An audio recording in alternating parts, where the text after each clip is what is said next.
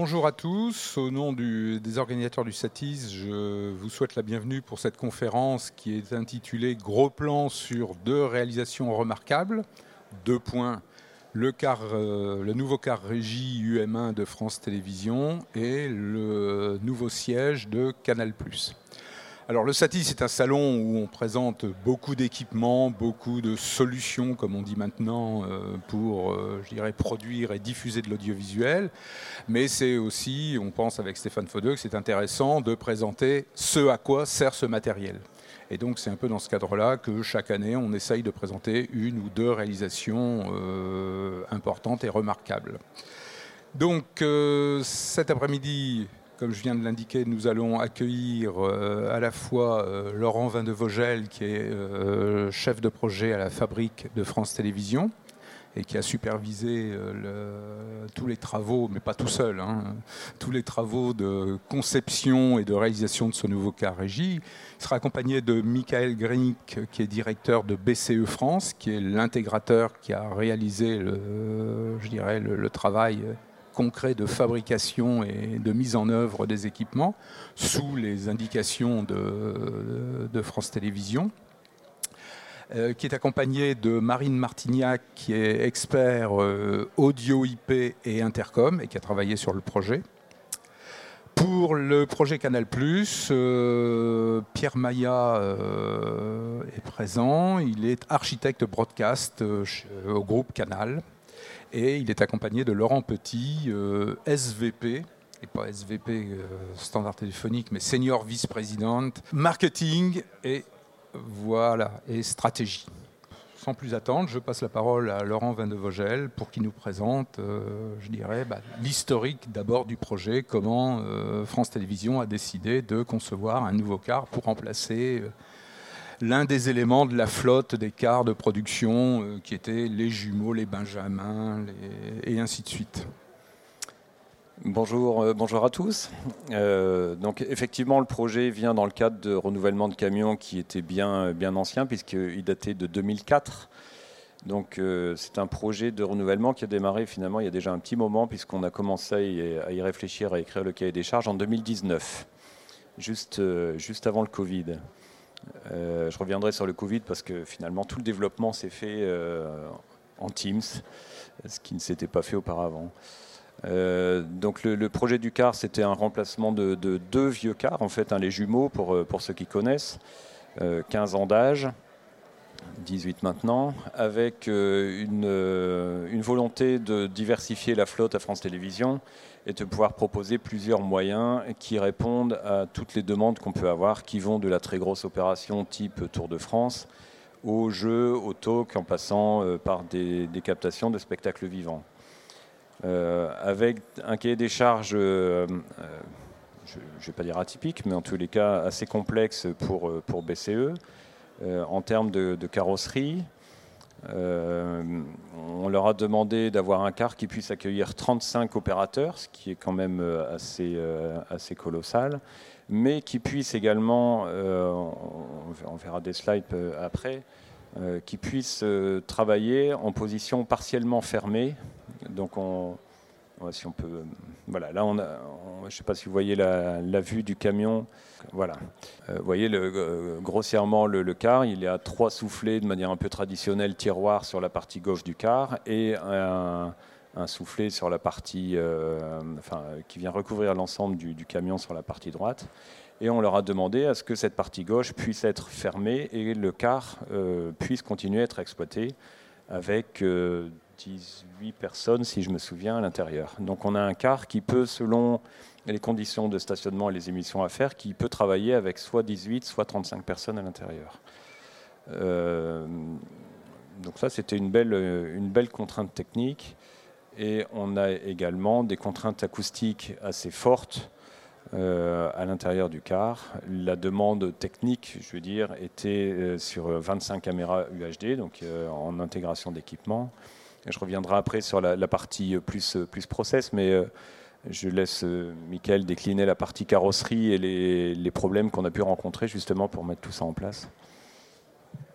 Oui, bonjour à tous. Donc, Michael Grenic, BCE France. Donc, on s'est occupé de la partie intégration, ingénierie globale du projet et dont la partie euh, carrosserie. Donc là, c'est un véhicule qui fait euh, une remorque euh, qui fait 13 mètres 90 de, long, donc la, longueur maximale autorisée en France en tout cas, et donc qui peut circuler. Donc on voilà associé donc à trois extensions sur le côté gauche, dont une extension centrale qui correspond à la régie vidéo, donc qui sort de 1 mètre 20 euh, par rapport au gabarit extérieur du véhicule. Et puis on a une extension sur toute la longueur du, véhicule, donc une, extension dite extérieure euh, qui vient recouvrir le car. Donc cette partie-là s'ouvre euh, de 1,60 m, qui nous permet d'avoir un, volume à l'intérieur du, véhicule très important. Un volume et une absence d'estrade également. On a un plancher plat sur toute la surface du camion la, réflexion a été faite justement par rapport à des carrégies traditionnels euh, qui ont des marches et des différences de niveau au niveau du sol. Euh, là, notre, notre approche était d'avoir ce qu'on appelle un plancher plat. Euh, donc on rentre à l'avant ou à l'arrière du véhicule, on est toujours au même niveau du sol. Donc c'est pour les opérateurs, on a un confort et une circulation beaucoup plus fluide dans l'ensemble du véhicule. Euh, bah voilà, vous voyez différentes photos du, car en, exploitation. Donc le véhicule, c'est un, véhicule 3 essieux, donc 37 euh, tonnes, euh, avec un essieu suiveur, justement, parce que France Télévisions avait des contraintes pour le Tour de France, entre autres, pour pouvoir manœuvrer en montagne. Donc le troisième essieu de la remorque, on appelle ça un essieu suiveur, permet justement d'améliorer l'effet de ripage. Donc le véhicule est beaucoup plus souple pour, euh, pour manœuvrer lors des, conditions difficiles euh, lors de ces déplacements. Alors là, on voit une vue, vue d'avion en vue de, dessus et on peut voir les différentes zones du véhicule. Donc on va retrouver sur la partie arrière centrale l'ensemble des baies techniques. où là sont intégrés les équipements bruyants, les équipements informatiques, la partie IP et tous les cœurs de, process du véhicule. En face, sur la partie centrale, on va retrouver les postes vision. Donc là, on, a, est sur 5 postes vision format 24 pouces, euh, permettant de faire l'étalonnage en UHD et HDR.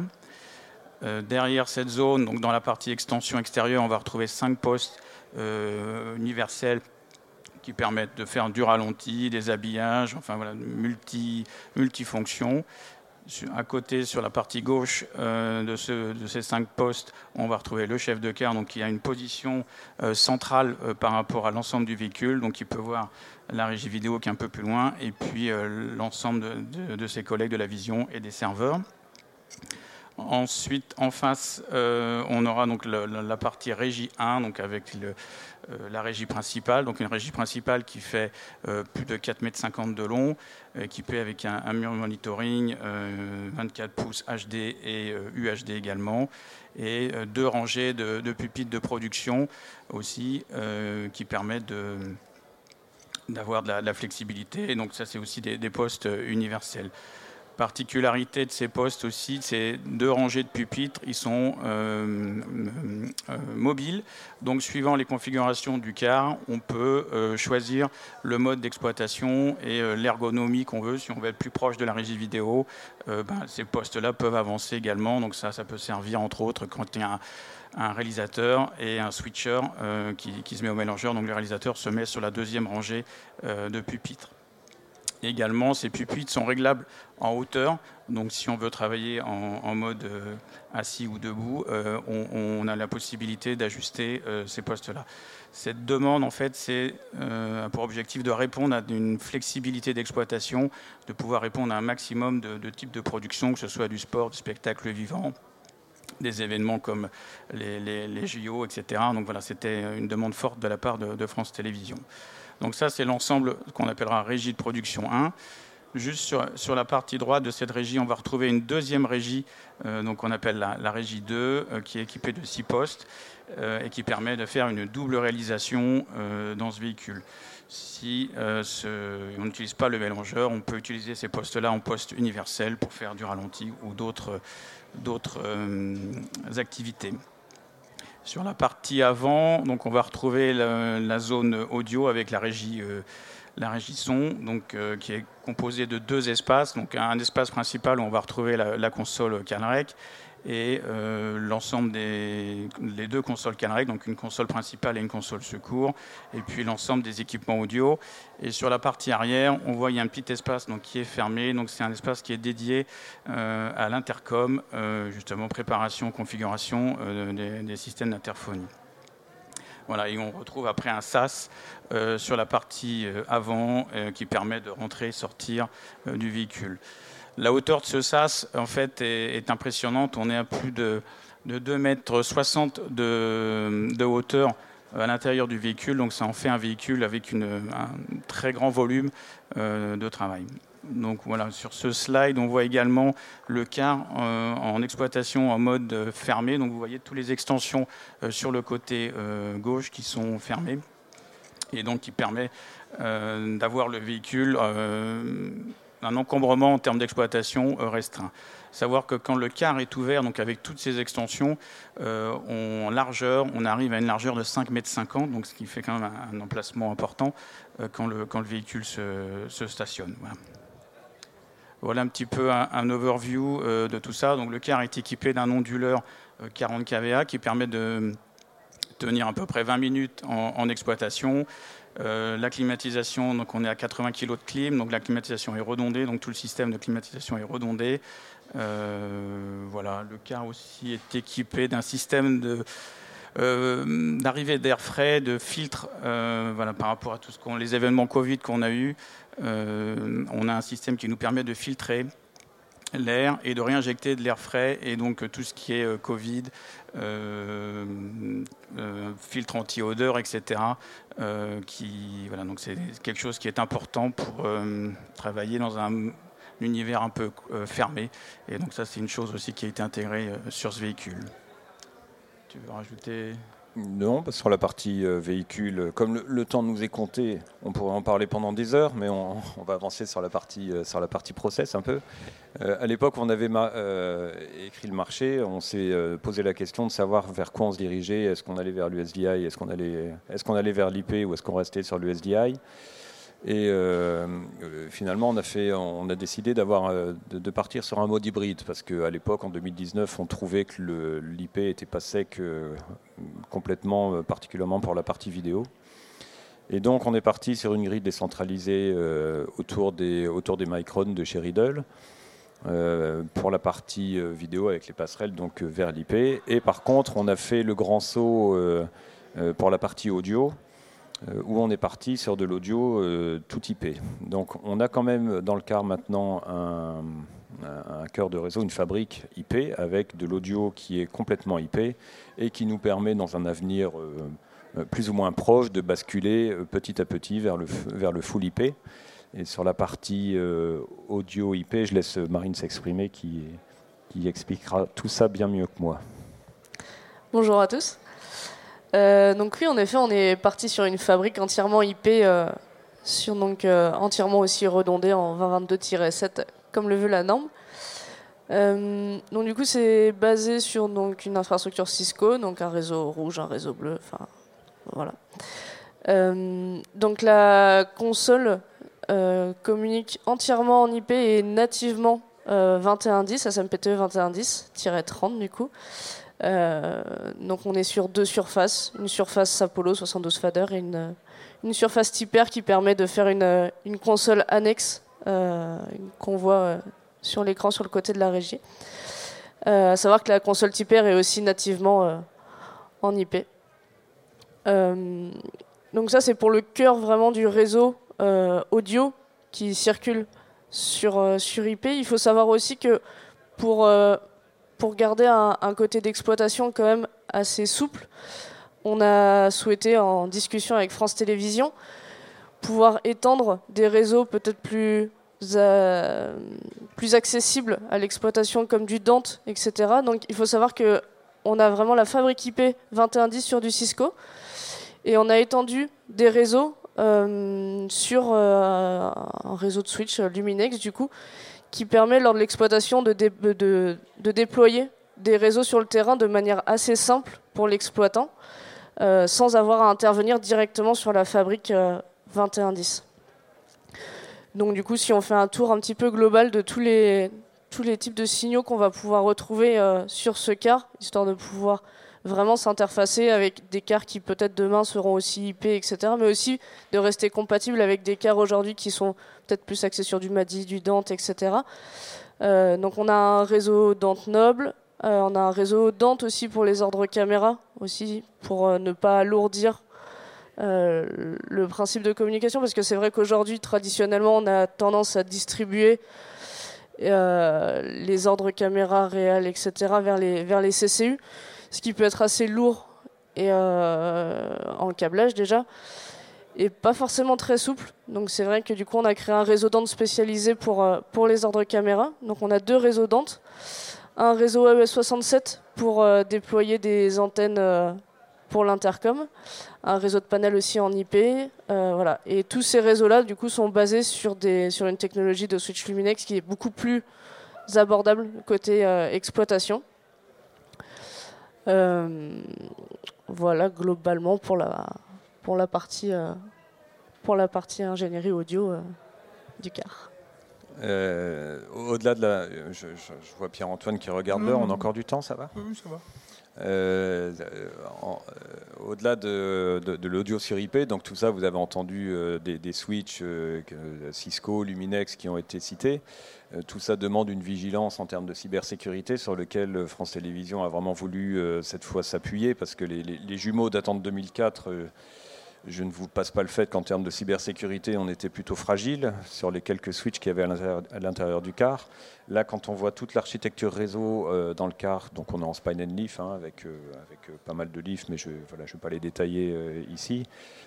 Euh, les risques d'intrusion au travers bah, soit du Wi-Fi bêtement, ou soit du, des stage box qu'on peut avoir à l'extérieur, ou des machines qu'on vient rajouter qui viennent de, de, gauche et de droite. On a vraiment été très attentif à l'aspect cybersécurité avec des contraintes très fortes dans le cahier des charges à ce niveau-là.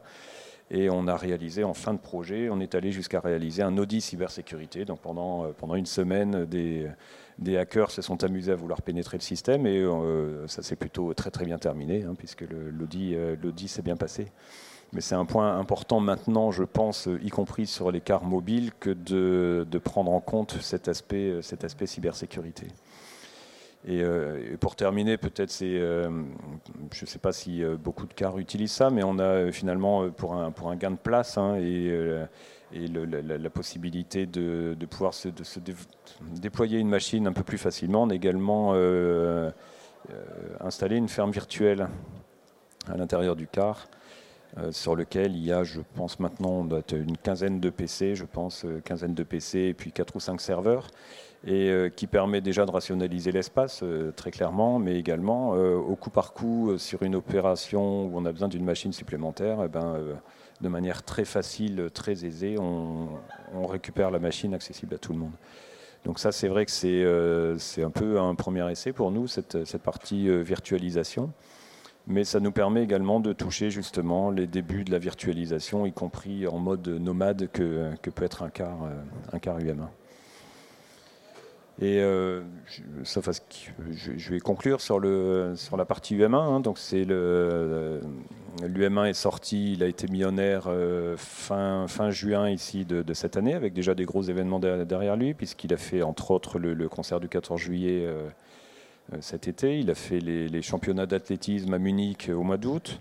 Il est actuellement sur les, les, les test matchs de, rugby et puis euh, prochainement sur le Téléthon. Donc euh, ça y est, il a pris sa vie de quart à faire des événements, euh, des événements majeurs pour France Télévisions.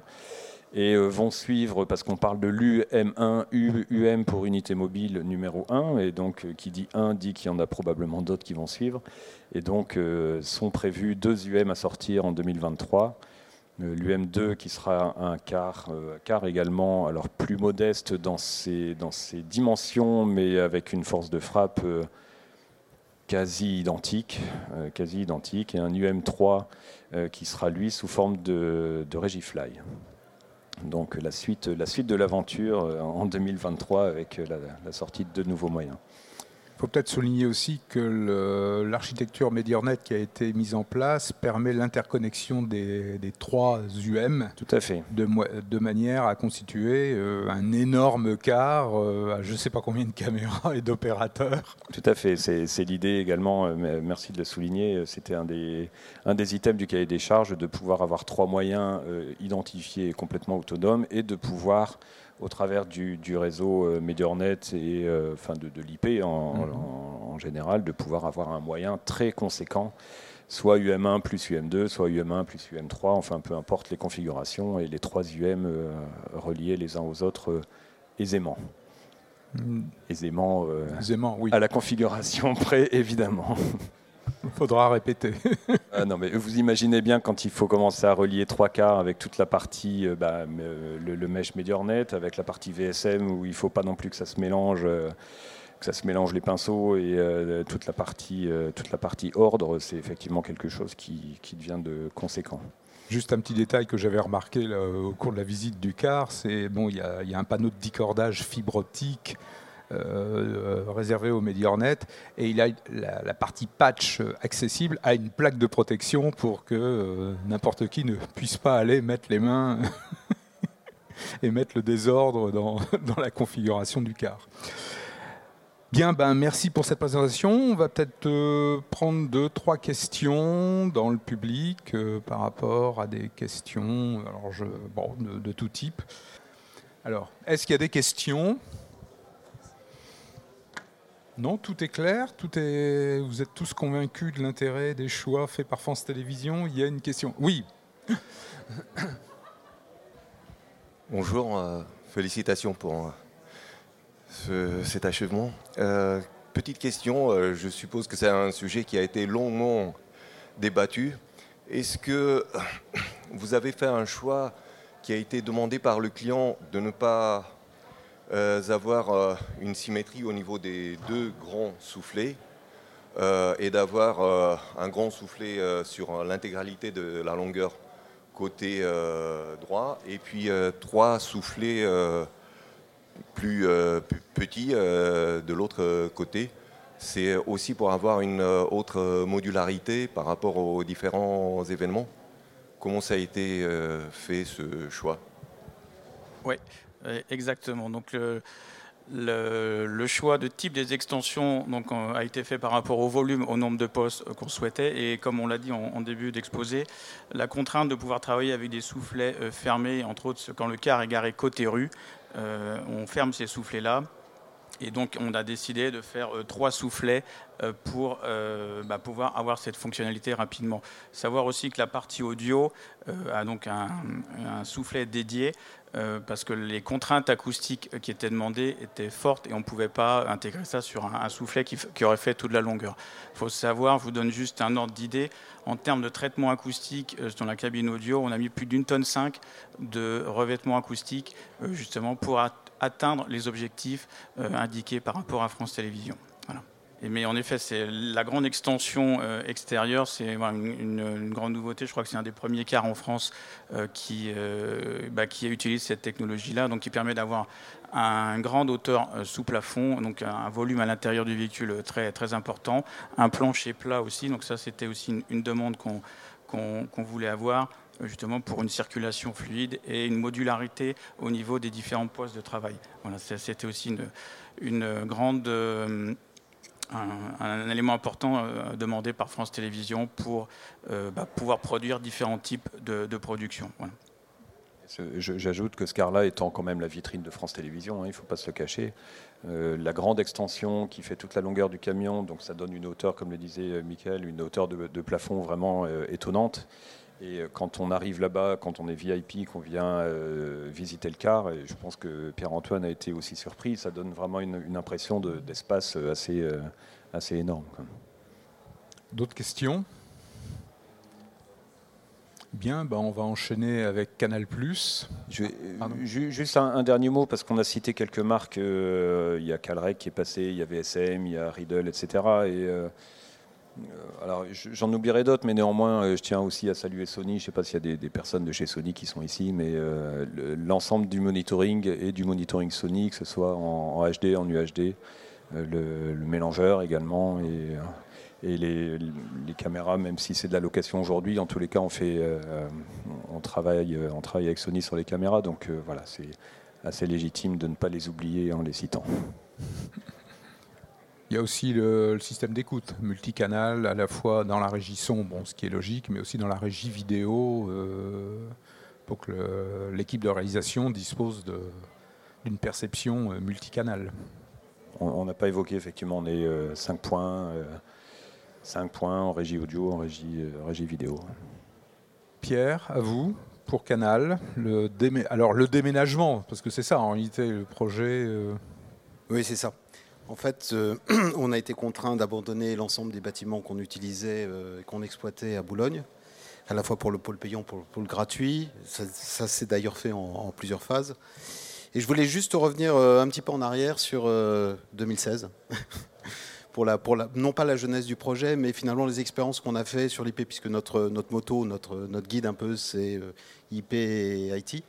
Et qu'est-ce qu'on veut faire? Aujourd'hui qu'est-ce qu'on envisage faire demain. Et c'est ça que l'on souhaite vous présenter euh, avec euh, mon camarade de VS. Et puis, j'en profite pour saluer un certain nombre de gens aussi qui sont dans la salle, nos collègues de Redby, euh, par exemple, qui sont là. Donc voilà, juste 2016 Factory. Alors, nous, on était un peu moins frileux que vous. C'est-à-dire qu'en 2016, on est, allé directement à faire de, la vidéo en IP. Alors certes, on était en 2022, hein, on est 22-6, certainement pas 21-10 à l'époque. Mais par contre, euh, euh, c'était le début pour nous. La, Factory, c'est un ancien site euh, studio de cinéma.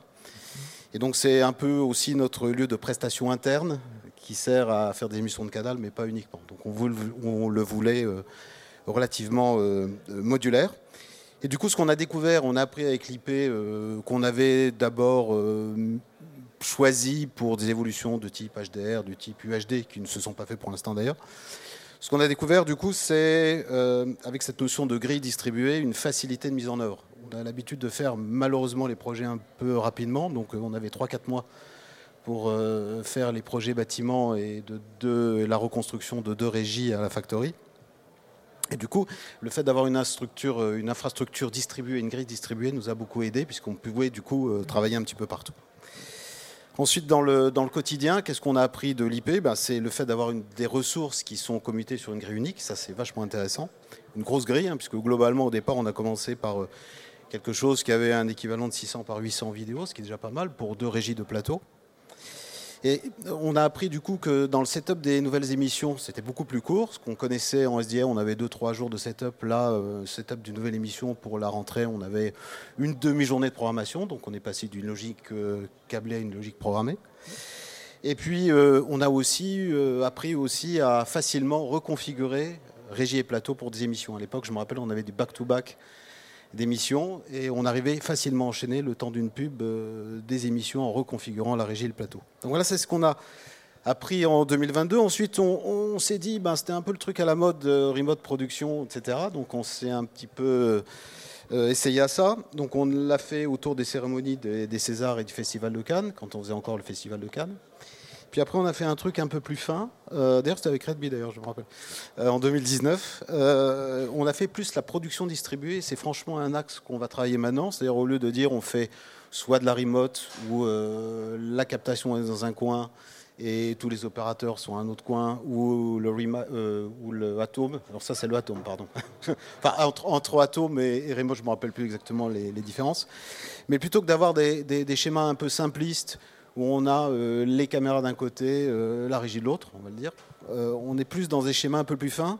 On va essayer maintenant, petit à petit, de mettre les gens au bon endroit.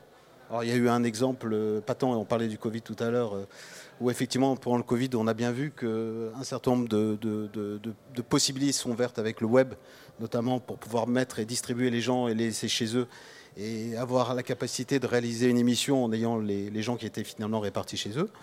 Bon, c'est évidemment pas ce qu'on a fait pour le Festival de Cannes, le Festival à l'époque, mais c'était assez intéressant de regarder que entre Cannes et entre Boulogne, en fait, on avait une répartition assez fluide et assez intéressante des postes, et que tout ne se faisait pas à Boulogne, tout ne se faisait pas à Cannes. Donc ça, c'est ce qu'on a appris de ça. Maintenant, ce qu'on a voulu faire en 2022 pour la nouvelle infra, alors j'ai voulu prendre trois points qui me paraissaient importants. Le premier, c'est un peu la tarte à la crème qui est l'IP SMPTE 2110 et on est toujours en hybride, hein, comme tout le monde, puisque d'abord on a des équipements qui sont neufs, qui sont SDI, on ne va pas les jeter pour le plaisir. La deuxième point, c'est le découplage process et opération qui est important pour nous et qui offre finalement un peu la, porte à, l'IT et le fait d'avoir des, hardware banalisés, un petit peu ce que vous avez fait dans le car avec euh, la structure virtualisée dont vous parliez. Et puis euh, l'agilité et l'élasticité dont on a besoin, qui est importante aussi. Euh, puisque nos collègues de l'international vont venir nous rejoindre. Et donc on va devoir en fait produire du contenu à géométrie variable, j'aurais tendance à dire, en fonction de l'évolution des droits, etc., droits sportifs, pour un certain nombre de territoires. Et donc l'idée était de dire que aujourd'hui, lié à la distribution OTT, lié à cette activité de l'international qui se déploie, il était important d'avoir un certain nombre de process qui ne soient pas des process de plateau classiques, mais des process qui puissent euh, être euh, agiles dans le workflow et agiles aussi dans le nombre de process qu'on pouvait aligner simultanément. Donc ça, c'est les trois points que on voulait adresser euh, par ce nouveau process. Tu voulais ajouter quelque chose Oui, ce que je voulais dire par là, moi, de, mon côté, c'est que du point de vue d'un fabricant, d'un équipementier comme nous, bah, on est passé par exactement les mêmes, réflexions et les mêmes processus finalement. Quand on regarde l'histoire qui est, racontée là par Pierre. Nous, de notre côté, on a aussi commencé par mettre euh, de, l'IP sur nos produits. On a aussi passé par le 2022, puis par le 2110. On a, à travers bah, des discussions avec des clients comme Canal ou comme d'autres, euh, on a euh, expérimenté euh, la, remote production. On a vite compris qu'il n'y a pas une seule façon de faire de la remote. Certains vont déporter des caméras, centraliser l'ingest des flux et, l'opération. D'autres vont garder des équipements sur site, mais vont vouloir déporter la partie opérationnelle. Et donc, très vite, on s'est retrouvé donc, dans ce, ce souci de donner de la flexibilité euh, à nos clients à travers euh, nos différents outils, mais aussi à travers une, infrastructure qu'on a voulu flexible. C'est pour ça que euh, en 2020, nous avons fait une acquisition importante pour, pour EVS avec l'acquisition d'Axon, qui devient maintenant la partie média infrastructure chez nous et qui est vraiment au cœur même de, ce qui se passe chez, chez, Canal au, au siège, qui, qui vraiment permet permet d'avoir vraiment cette, distribution en fait de, de la partie euh, opérationnelle euh, et des différentes régies euh, qu'il y a chez vous. Alors quand on parle de distribution, je ne sais pas si vous voyez le, diagramme qui est juste au-dessus de nous, mais effectivement c'est pas mal. C'est-à-dire que quand on parle de déménagement de canal, en fait, c'est le, le, redéploiement en fait de l'ensemble des activités multisites. Alors, je vais essayer de, très vite vous décrire ça. Vous avez une, bulle qui s'appelle One, qui est euh, en fait le siège aujourd'hui sur lequel euh, euh, nos collègues de Red Bee ont, souffert avec nous et continuent à souffrir avec nous parce que tout ça, comme d'habitude, à la mode canal, c'est fait assez rapidement. Donc, maintenant qu'on a déployé, il faut sécher. C'est classique. Hein, comme disait le CTO d'Ascent Media, c'est très facile de faire 75% d'un projet. la difficulté, c'est de finir les 25%. Donc rendez-vous avec les achats pour te faire payer les 25%. Euh. Euh, donc ça c'est la bulle One, c'est ce qu'on a créé là vraiment avec 5 régies, 5 plateaux, enfin 4 régies, 4 plateaux exactement, euh, un paquet de salles de montage, de cabines commentateurs, etc. qui est notre lieu de production principal aujourd'hui. à cela, on a agrégé un centre, le centre de production un peu plus historique, qui est la factory qui se trouve en bas à droite. Et on a déployé deux nouvelles infrastructures complètes, euh, là aussi en 2110, qui est le nodal, donc euh, notre porte d'entrée-sortie et notre communication euh, avec le monde extérieur. Donc là-dedans, on va retrouver du 2110 bien sûr, mais du TS. On commence à avoir du SRT et des choses comme ça. Et puis la diffusion, qui est la bulle du bas, qui, vous le constatez, est sanctuarisée. Parce qu'évidemment, là aussi, diffusion compliquée, donc sanctuarisée par un petit peu de firewall. Les noms des sites que vous trouvez, donc One, c'est le nouveau siège qui est ici les Moulineaux. Cast, c'est originalement et structurellement notre centre de diffusion numérique sur lequel on a euh, une partie data center et qui a été acquis par le groupe euh, l'année dernière ou il y a deux ans, je ne me rappelle plus exactement. Et puis on a un certain nombre euh, également d'équipements qui sont d'ores et déjà installés et qui seront installés de plus en plus chez Interxion, qui est plutôt notre partenaire de, de data center On a également des choses chez Telhaus, mais de manière plus, plus, moins importante. À côté de ça, dans notre bulle, alors vous voyez que le, système, la structure 2110 est architecturée en réseau rouge et réseau bleu comme d'habitude, avec deux cœurs qui permettent la communication entre tous les sites. Donc les sites propres canal et puis des sites partenaires avec lesquels on communique. Donc le site de Mediadome, qui est le site qui héberge actuellement les activités internationales chez Redby et puis le site de Lagardère sur laquelle euh, donc Europe 1, etc. sur laquelle euh, on a une activité de régie et plateau déporté, euh, l'électronique étant un, One, sur laquelle on fait un certain nombre d'émissions en partenariat avec Europe 1, que ce soit Punchline dans la semaine ou l'émission politique du dimanche matin. Pour compléter la, la, big picture, on a évidemment des liens avec euh, des partenaires qui sont évidemment l'Ethernet, donc euh, du réseau managé, typiquement Advalem ou Globcast euh, ou voire le BU. L'Internet, évidemment, qui prend de plus en plus de, de dimensions avec toute, la, toute la partie reportage. Et puis euh, euh, des, souhaits, des espérances de développer euh, également des solutions alternatives de, contribution, ce qu'on appelle contribution 2.0, c'est-à-dire globalement tout ce qui va utiliser les techniques de l'Internet ou les techniques du cloud demain pour pouvoir communiquer plus facilement, échanger et être une alternative ou un complément au SAT, enfin bon, en fonction de là où on est. Plus une partie de backup qui n'existe pas aujourd'hui, mais qu'on verrait certainement dans le cloud, notamment pour deux systèmes qui sont le montage news. On va pas refaire un deuxième Dalet euh, spécifiquement pour ça. Et la même chose pour la post-prod avec Avid. Euh, vous avez peut-être pas vu, mais euh, dans ces bulles-là, One, Nodal, Factory et Diffusion, bah, il y, a des, broadcast controllers. Alors il se trouve que 3 sur 4 sont des machines du diable qui s'appellent Cerebrum, donc héritées de, Axon euh, par EVS. ça, paraît intéressant de regarder du coup comment on peut envisager un broadcast controller dans différentes, euh, dans différentes situations. Donc typiquement pour la, diff, ben, l'utilisation de Cerebrum elle est certaine plus liée à des modes de reprise manuelle et puis évidemment à la commutation 2110. S'agissant du nodal, c'est certainement là où euh, on utilise un peu toute l'artillerie, lourde ou pas d'ailleurs, de Cerebrum on établit, on distribue euh, le multiformat. Multiformat est une vraie problématique aujourd'hui. On a de l'HD, on a de l'UHD, on a de l'HDR qui vient avec la première ligue, on a le 5.1. Euh, on va avoir le multilingue avec euh, nos amis de l'international. on a fait déjà des tests avec de l'Atmos. Donc on a vraiment besoin de quelque chose de suffisamment simple à opérer pour les opérateurs pour qu'ils arrivent à se repérer dans l'ensemble de ces formats. Euh, on a alors le processing audio. Alors ça c'est un, grand truc euh, du 2110. La vidéo en 2110 c'est assez simple. Hein. Ça fait papa dans maman, ça va assez bien.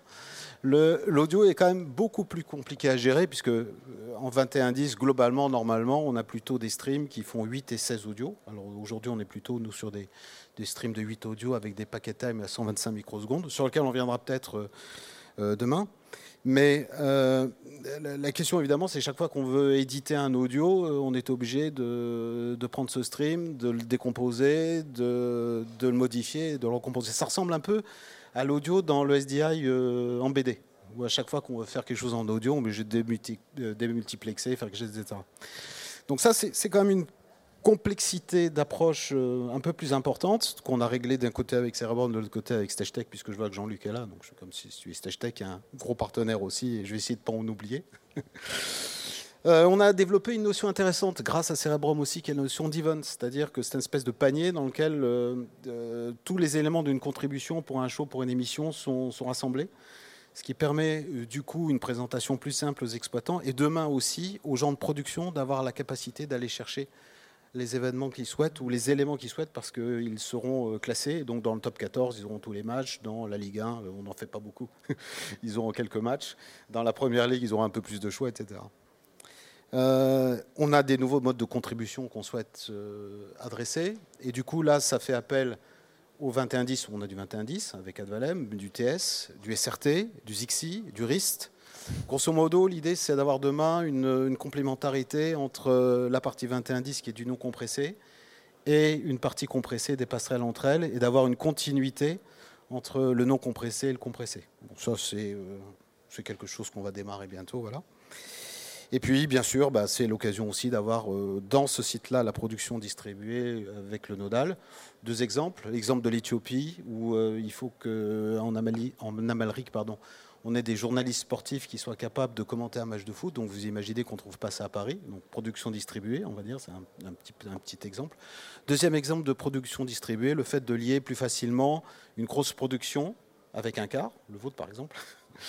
Euh, on voit bien que quand on fait euh, le CFC, le CRC ou des choses comme ça, on a de plus en plus besoin d'une complémentarité en termes de prod entre ce qui se passe sur le stade et c'est le débrief qui se passe sur le, sur le plateau. Donc on pense qu'on va pouvoir déployer des moyens de communication plus grands, donc au niveau infrastructure, qui ne seront peut-être pas d'ailleurs gérés par le nodal au sens propre, mais plutôt par la prod pour accélérer cette, cette possibilité d'échange. J'accélère vite fait. Cerebron One, donc euh, avec nos amis de Redby, on avait évidemment tout ce qui est régie et plateau, mais on a deux choses essentielles qui ont été développées en plus. C'est la gestion en poule des cabines commentateurs, 22 cabines qui peuvent servir au plateau, à des, des régies dites de multifit qui sont des régies d'habillage, à la post-prod, à un certain nombre de choses, et puis euh, la mise en, poule des canaux de serveur XT. On n'en a pas acheté autant que vous auriez voulu. Mais euh, du coup, ça permet de, de, gérer ça de manière euh, un peu plus efficace. Et puis, on a toujours du VSM parce que c'est historique à la factory avec notre 2022. Oui, moi, ce que je trouve intéressant ici aussi dans, ce projet-ci, c'est que d'habitude, quand on parle de VS, on parle beaucoup euh, justement des canaux de serveurs que l'on a déployés, etc. Mais ici, en fait, on a passé plus de temps à discuter de la partie Cerebrum et de tout ce que ça a apporté euh, au niveau, bah, comme on parlait de, cet aspect distribué euh, et c'est vraiment un élément clé pour nous. et en fait, ça permet déjà d'envisager les étapes suivantes. Tu, parlais tout à l'heure euh, bah, d'aller euh, potentiellement euh, ouvrir vers d'autres possibilités, d'ouvrir à l'international, d'avoir des connexions vers le, vers le cloud.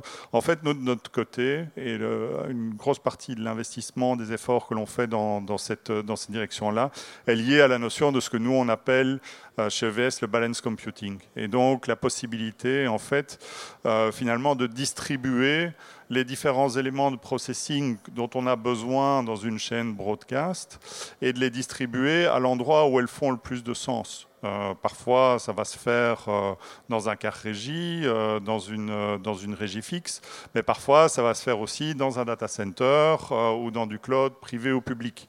Ce qui est important, en fait, c'est d'avoir au-dessus de ça la bonne gestion euh, des ressources euh, pour pouvoir justement interconnecter les différents sites entre eux et de permettre euh, comme ça d'avoir un workflow complet qui permet de se faire là où c'est le plus efficace parce qu'il y a un certain nombre de contraintes qui vont rentrer en ligne de compte sur le choix effectif. par exemple, bah, un site sur lequel il y a peu de bandes passantes ne va pas forcément faire appel à du cloud. Par contre, là où on peut euh, utiliser la flexibilité et la scalabilité du cloud, là, ça devient, intéressant. Et donc, avoir un système au-dessus de, tout ça qui permet de détecter les différentes ressources qui sont à disponibilité dans le système et à ce moment-là de venir euh, effectuer le processing à l'endroit où c'est le plus efficace, c'est vraiment la direction dans laquelle on va avec l'architecture qu'on a mise en œuvre. Très modestement, en fait, euh, voilà globalement la répartition sur laquelle on est. Donc, on a essayé au plus possible d'avoir euh, réparti entre les data centers d'Artection et celui de Cast, en fait, l'ensemble des back-office. Alors, à gauche, c'est plutôt les back-office dans la partie violette. Hein. c'est plutôt les back-office de traitement de fichiers, post-prod, etc., ce qui est un petit peu plus facile à faire. Et puis sur la partie droite, c'est euh, pas tout à fait fait, mais c'est en cours. C'est ce qui est diffusion nodale et euh, multivier habillage qui sont du coup plutôt de l'ordre du traitement pour certains du live qu'on a commencé à mettre en data center. Au-dessus, ce que vous avez, bah, c'est les trois zones d'opération qui sont One pour la partie prod post-prod, euh, rédaction news et sport, Factory euh, plutôt post-prod, et puis les opérations à cast qui sont liées à la régie finale. Donc cast a un, double, un, double, un, double, un double rôle. On a termes de réseau, on a globalement une architecture à, trois couches. On a ce qui est l'IPFM, c'est-à-dire ce qui porte le réseau multicast temps réel, euh, essentiellement, donc 2110 et éventuellement TS. On a un réseau plutôt métier qui est différent du réseau bureautique qui s'appelle SDA, qui est le SDDC, sur lequel on porte l'ensemble du monitoring, du contrôle et aussi du Dante. Pour l'instant, on a du Dante aussi qui, existe, hein, euh, mais qui n'est pas porté par IPFM pour l'instant, mais par SDDC. Et puis euh, demain, alors que pour l'instant, on a pas mal d'activités front qui sont sur le cloud. On imagine, comme je le disais, commencer à utiliser le cloud pour les, backups de services, de, systèmes de, montage que ce soit euh, Dalet ou, Avid, et puis augmenter aussi nos capacités de, contribution à travers des propositions type CDI, d'AWS ou, j'en passe les meilleurs. Voilà. Donc ça, c'est un découplage intéressant. C'est surtout un découplage qui nous a bien utile, qui a été bien utile, puisque en fait, on a fait un déménagement quasiment en deux temps. Au plus exactement, euh, CNews a dû déménager deux fois. C'est-à-dire qu'on a dû déménager CNews dans une première fois euh, au printemps 2021 on l'a redéménagé à l'été 2022. Donc si les infras de CNews n'avaient pas été en data center euh, dès le printemps 2021, ça aurait été encore plus pénible, c'est déjà assez pénible, de, déménager CNews. Donc c'est un peu... Donc cet hébergement du coup au data center nous permet du coup de, de déployer plutôt à l'envie ou à l'envie de notre management euh, les infrastructures euh, là où on a besoin. Dernier point sur lequel euh, j'avais scopé, qui est plutôt euh, le passage du coup d'un hardware dédié à un hardware basé sur euh, du serveur standard, on va dire. standard, ça ne veut pas dire grand-chose d'ailleurs, parce qu'il n'est jamais standard.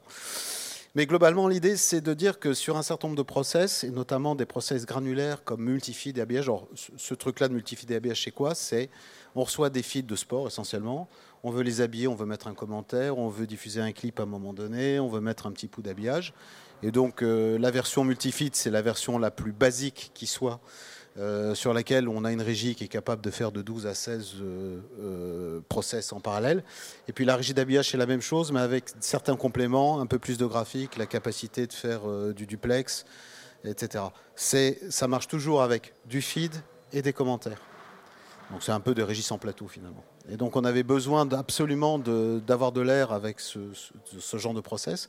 Voilà pourquoi sur ce genre de process, euh, deux petites images juste pour indiquer euh, que finalement, quand on regarde de manière granulaire, finalement, on peut avoir des, petits éléments de process qu'on vient euh, mettre les uns à la suite des autres, de manière à fabriquer le process qui va bien et pouvoir le faire évoluer en fonction des circonstances, en fonction des besoins, en fonction de l'édition, et à arriver à avoir finalement une gamme de, de, réponses qui est assez fluide, au lieu d'avoir finalement la petite régie, la grosse régie, rien au milieu. Voilà. Mhm. L'IT nous, nous, permet ça, il nous permet aussi l'agilité en disant bah, on va aligner plusieurs de serveurs et euh, on va allumer et éteindre en fonction de, la demande, ce qu'on fait aujourd'hui sur, sur toutes ces activités-là. Euh, voilà, donc ça c'était la troisième chose. Et c'est aussi pour nous un banc d'essai de ce que représente aujourd'hui le traitement du live euh, sur du serveur avec les problématiques que ça pose. Je parlais tout à l'heure du, packet time à 125 microsecondes. Euh, qui est peut-être pas la meilleure solution pour ces machines du diable qui ont tendance à avoir une notion de temps assez particulière.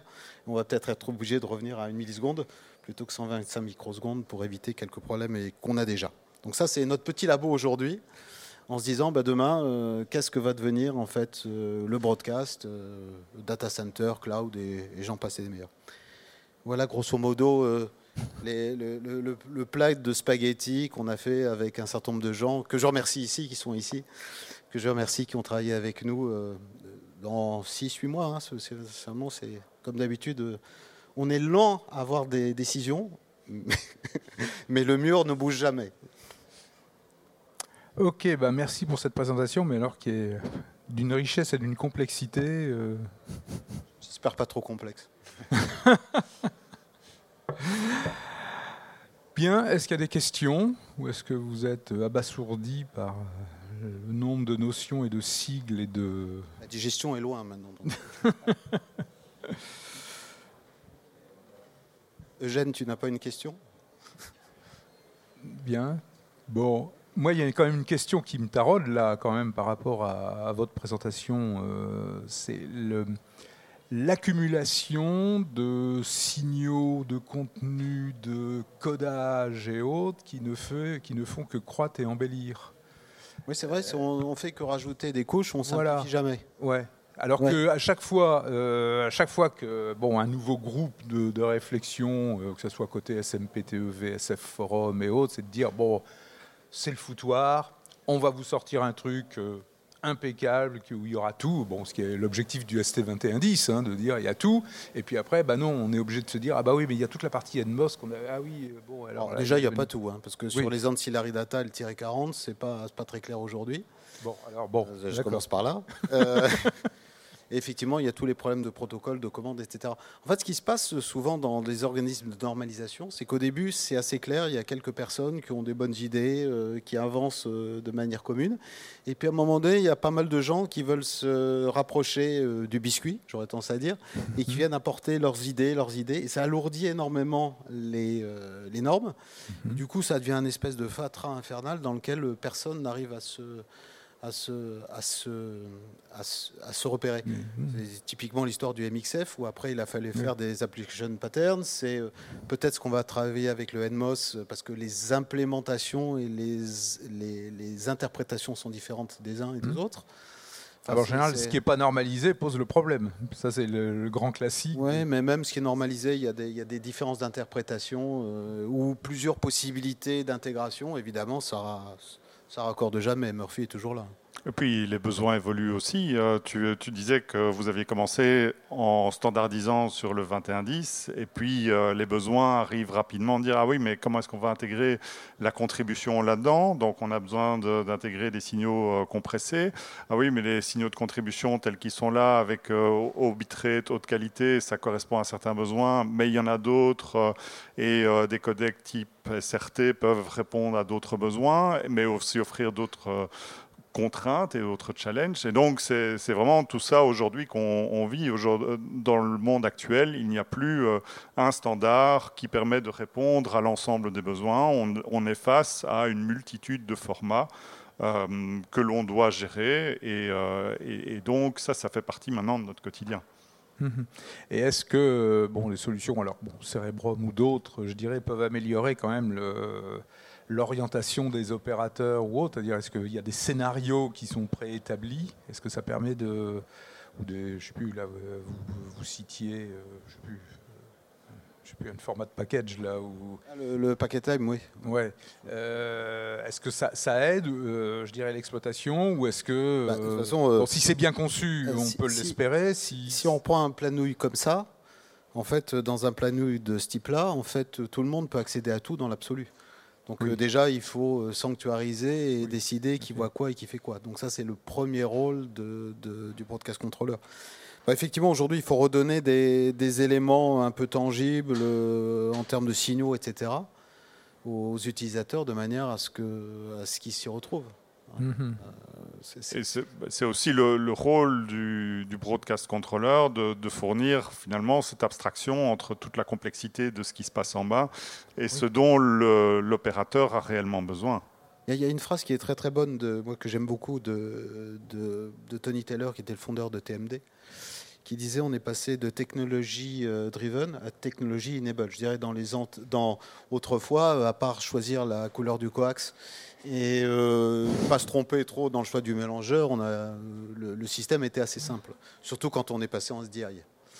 euh, maintenant, on est technologie enable, donc on a une palette de choix euh, terrible. Et, je pense que tout le monde peut être perdu légitimement entre la bagarre NDI 2110, euh, alors qu'il n'y a pas de bagarre, parce qu'il y a certainement de la place pour tout le monde, Dante, AS67, Ravenna, tout ce qu'on veut. Euh, IPMX, je, rajoute. Enfin, donc, du coup, ça devient très très compliqué euh, de savoir qu'est-ce qu'on veut faire. Hmm. Et en fait, on est dans le broadcast, euh, dans, dans, un milieu qui bouge énormément, sur lequel on n'a plus tellement de certitude de ce qu'est le marché, la demande de demain. Et du coup, ça devient assez compliqué de poser et de, rationaliser un certain nombre de choses. Donc ça, c'est sur euh, un plan un peu philosophique, machin. Euh, après, pratiquement, ça veut dire qu'effectivement, il faut se poser avec les exploitants et quasiment faire des, euh, des, storyboards. Hein. C'est ce qu'on ce disait. Mmh. La, la, définition d'un système euh, type Cerebrum aujourd'hui, elle est super compliquée. Enfin, Cerebrum, VSM, ce que vous voulez, hein, c'est pas, pas la même chose.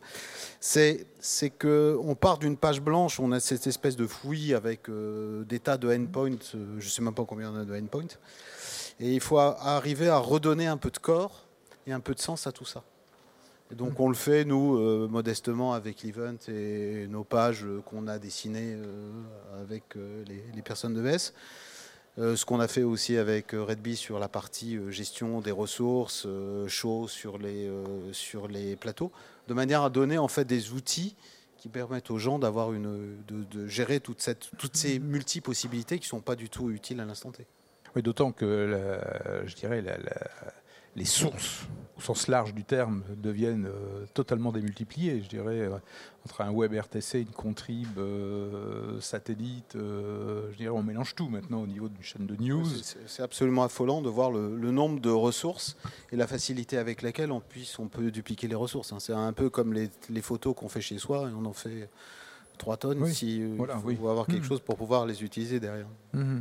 Et, le, et aussi le nom, la palette de, de, départ.